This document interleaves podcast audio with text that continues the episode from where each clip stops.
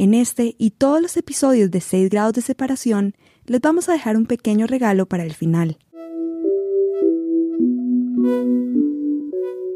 No, tengo muy claro cómo funciona la creatividad, entonces em, paso todo el día en función de lo que hago, eso es sin duda. O sea, si es que estoy cocinando, estoy pensando en o en un proyecto que estoy haciendo o estoy tratando de ordeñar ideas para ver qué puede resultar. Él es Alberto Montt, es artista plástico, caricaturista e ilustrador. Es el creador del blog Dosis Diarias, que en el 2011 ganó el premio a Mejor Blog en Español, otorgado por la radio alemana. Aunque sus viñetas le siguen sumando cientos de miles de seguidores en redes sociales, Alberto ve Dosis Diarias como su recreo su espacio de libertad, una parte del trabajo que realiza con distintas marcas internacionales o en sus libros. Y el arte perfectamente es eh, la herramienta que te, que te permite encontrarte contigo mismo y al mismo tiempo soltar. Y ojo, ¿ah? que no creo que es solamente el, eh, producir arte, creo que estar en contacto con el arte en general, ver, ver la fórmula de, de estar entrando y saliendo de tu cabeza, porque si te quedas solo adentro, te pudres.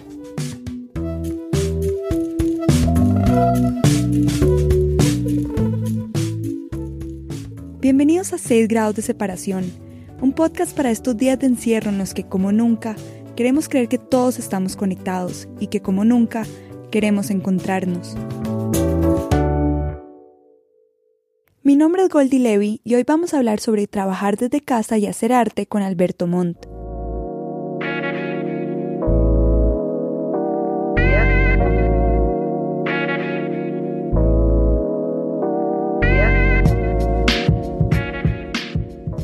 Ahora que muchísimas personas están migrando a sus escritorios caseros y dejando las oficinas, hay muchas dudas sobre cómo realmente se trabaja desde la casa, de forma sostenible para nuestro bienestar, por muchas semanas. ¿Cómo salirnos del encierro mental y mantenernos sanos? ¿A dónde poner toda nuestra energía, nuestros sentimientos y frustraciones? ¿Cómo vive un artista que trabaja desde casa y dónde guarda su creatividad? Por eso quisimos conversar con alguien que ha hecho de su casa su oficina desde el inicio de su carrera Alberto Monta ha publicado más de 25 libros propios y colaborado en otros 35, que han sido galardonados con diversos premios literarios. El más reciente se llama Solo quiere un gato, que salió este año. También trabaja con marcas como Samsung o Puma, con la que sacó una línea exclusiva de zapatos. Monta además es conocido por sus shows de stand-up ilustrado que hace junto a Ricardo Liniers, el caricaturista argentino. al público directamente porque en general los ilustradores somos gente que trabaja en una pequeña cuevita y agachados, sin tener contacto con la gente y esto nos permite eh, ver seres humanos. Ver seres humanos. Y como casi todos, estoy en aislamiento con mi familia y mm, llevo 15 días así, pero no se me hace difícil para nada, porque en general trabajo en casa siempre, entonces estoy muy acostumbrado a pasar todo el día acá sin salir. Estoy dedicando a dibujar, a jugar, estar con mi hija. Está divertido. Siempre has dibujado, ¿verdad? Empezaste desde, chiquito. Sí, mi viejo me traía eh, libretitas y libritos para que yo dibuje. No teníamos luz eléctrica en donde vivíamos. Entonces para él era lo más práctico enchufarme una, una libreta y que yo me dedique a, a perder el tiempo dibujando. Pero eso es algo que se va alimentando. O sea, así comienza uno y después eh, la gran gracia es no dejarlo y yo no lo dejé, supongo que en gran parte porque la familia de parte de madre, todo es muy, muy ligado al arte. Tenía un par de tíos que estudiaban en la, estudiaban artes plásticas y estaba mucho tiempo con ellos, más el hecho de que después en el colegio no tuve ningún profesor que me prohibiera dibujar. Entonces son pequeños escalones en un camino que es simplemente evitar que este niño deje de dibujar. Y ahora lo que hacías de niño se volvió tu oficio, de lo que vives. ¿Hace cuánto estás en esta dinámica? Estoy en esta dinámica desde que estoy en el colegio, básicamente. Y trabajo en casa porque mm, nunca sé a qué hora voy a querer trabajar, lo cual es una desgracia porque no tengo, no tengo un orden. Cabe la posibilidad de que un día a las 12 de la noche, 1 de la mañana me despierte a, o me levante a, terminar un proyecto o a empezar otro. Pero tiene que ver con que en mi casa tengo muchos espacios que me gusta usar, que van desde la cocina hasta, no sé, eh, un lugar para leer o estar con mi hija. Para mí, trabajar desde la casa me permite eso, me permite ir saltando de, un, de una actividad a otra. hay otra gente que necesita mucha más estructura. Necesita empezar a las 8 de la mañana y terminar a las 3 de la tarde. Eh, a mí eso me genera un poco de claustrofobia. Muchas personas que escuchan este podcast están redescubriendo el vivir consigo mismos, con todo lo bueno y malo que eso trae. Tú que ya estás acostumbrado a esto, ¿qué haces para liberarte y, como dices, salir de tu propia cabeza? Como estoy todo el tiempo metido en mi casa y todo el tiempo eh, metido en mi cabeza, esos espacios en donde viajaba eran los pequeños recreos que tenía.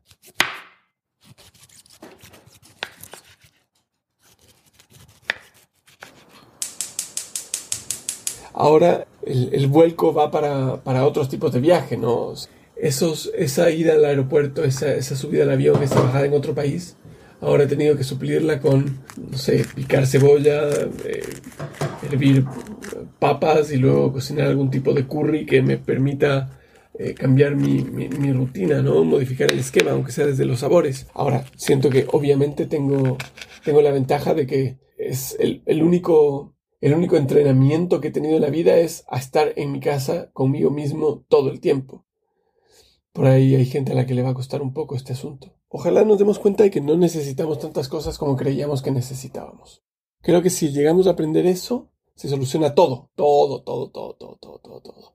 Porque al final todo parte desde esa mezquindad y desde ese egoísmo. Y cuando te das cuenta que en realidad no necesitabas salir a restaurantes 25 veces al mes, que no necesitabas irte a la playa, comprarte siete camisas. O sea que hay cosas mucho más simples que lo que necesitaba realmente era el contacto con amigos, con familiares, era ver a tu abuelita, era decirle te quiero a tu abuelo antes de que le dé corona, no sé. Siento que mm, si logramos aprender algo por el estilo, vamos a estar muy bien. El tipo de contenido que aparece en dosis diarias es más o menos así. Una mujer y un monstruo rojo están acostados en una cama. El monstruo le dice, en vista de que faltan tres horas para que amanezca, ¿te parece si practicamos una vez más lo que le dirás mañana a tu jefe? Un hombre le dice al monstruo, otra vez aquí, ¿se puede saber de dónde vienes? El monstruo le responde, se puede, pero son años de terapia. Por cierto, en las notas del episodio queda el link al Instagram de Alberto. Se los dejamos para que lo sigan. No se pierdan de ver sus viñetas. El blog se convirtió en mi, pequeño psicólogo, ¿no? Personal, donde yo puedo hablar y volcar mis emociones y sensaciones sin filtro. Es el espacio donde, donde el único juez, en teoría, soy yo, porque lo hago para mí, y donde el, el único beneficiado que, que, me importa que lo sea, soy yo. Lo pongo en redes sociales porque también obviamente tengo una, una necesidad de, de contar esas historias, pero más allá de buscar la aprobación o desaprobación, es como, no sé, es la forma de gritar en el balcón, ¿no? Y de lo que hablo en general, y específicamente en las, en las dosis y en, y en los trabajos más personales míos, es sobre aquello que en un momento determinado me, me llama la atención, me molesta o, o me encanta. Y esto tiene que ver con, con una, una, búsqueda personal. Muchas veces lo que critico es lo que yo estoy criticando en mí. No necesariamente estoy haciendo una crítica al sistema, ni, ni estoy criticando a una persona puntual, más que yo mismo.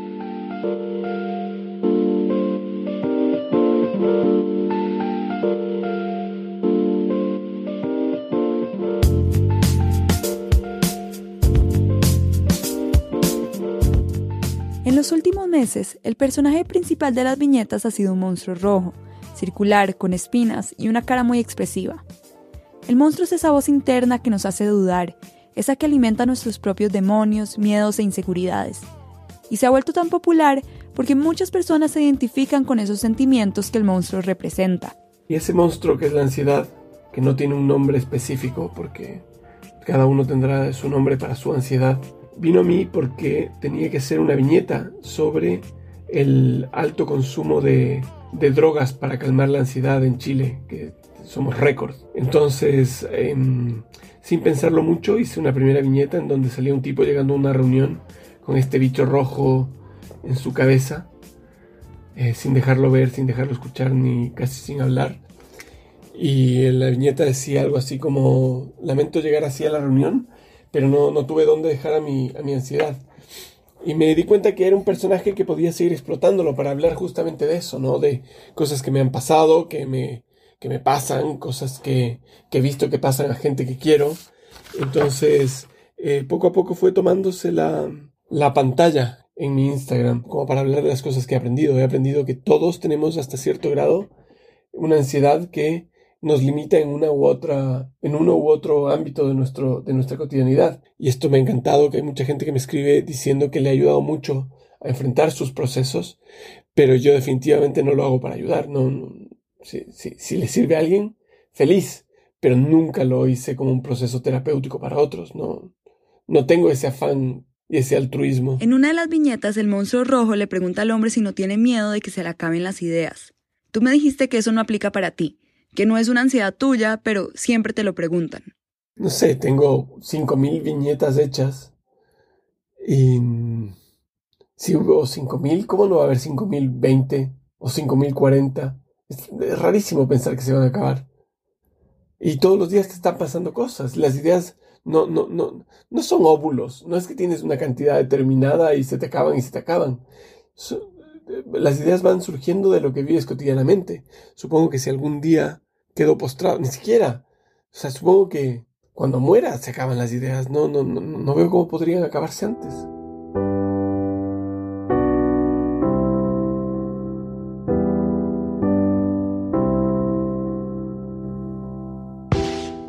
Ahora que estamos en casa, estamos compartiendo un poco de lo que Alberto Montt hace en su vida diaria, seguir siendo el niño que dibuja. Ahora nos toca bailar, colorear, saltar, cantar, todo para sentirnos libres. Nos toca ser creativos y reinventarnos en nuestros oficios.